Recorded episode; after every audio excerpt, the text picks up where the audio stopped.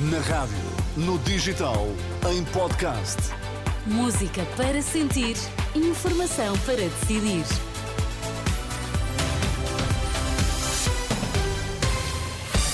Antes da edição da noite que começa dentro de instantes, vamos às notícias em destaque. O número de casais desempregados subiu 3,7% face a novembro do ano passado. Acusado de não decidir, o líder do PSD pede que se comparem os anúncios feitos por Pedro Nuno Santos e a obra feita.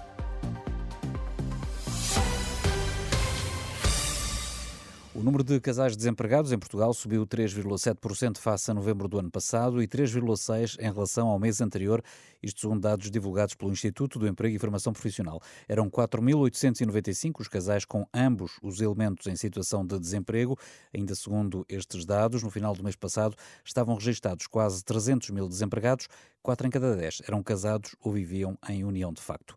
E Manuel Lemos, que tomou hoje posse para um novo mandato como presidente da União das Misericórdias, deixou críticas aos políticos, nomeadamente a todos os que prometem e nada fazem pelos que mais precisam. O presidente da União das Misericórdias diz que há políticos que não conhecem a realidade do país em que vivem e que por isso não percebem a importância do setor social. Fala-se muito da importância vital do Estado Social, mas quando vejam alguns atores a falarem do que não sabem, só para cumprirem o politicamente correto do respectivo grupo ideológico, apetece-me largá-los uma semana num qualquer bairro deprimido de uma área metropolitana ou deixá-los num casebre sem água corrente em meio rural para perceberem como vivem e de que vivem as crianças, os jovens e os idosos do país em que vivemos.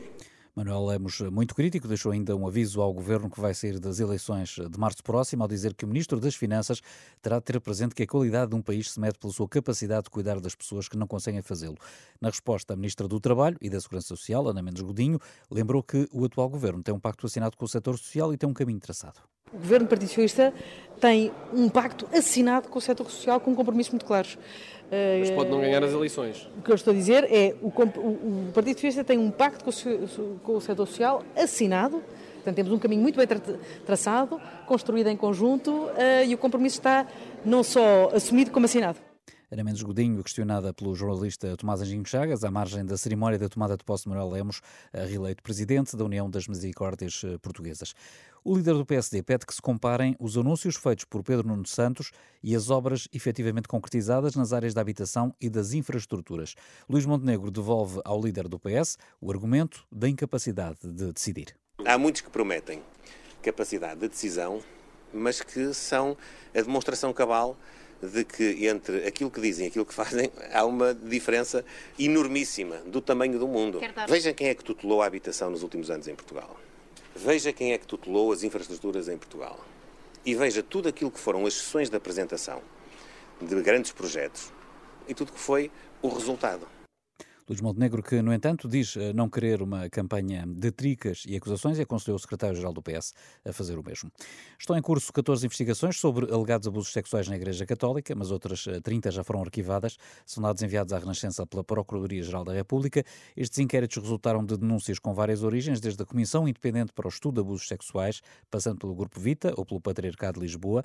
Ainda segundo a PGR, três dos inquéritos em curso resultam de duas denúncias que foram enviadas através da Presidência da República.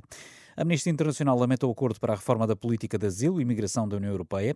Diz que vai aumentar o sofrimento dos requerentes de asilo, refugiados e migrantes. O pacto hoje alcançado prevê, entre outras medidas, a criação de centros de acolhimento junto às fronteiras para permitir a devolução rápida de imigrantes que não tenham direito a asilo.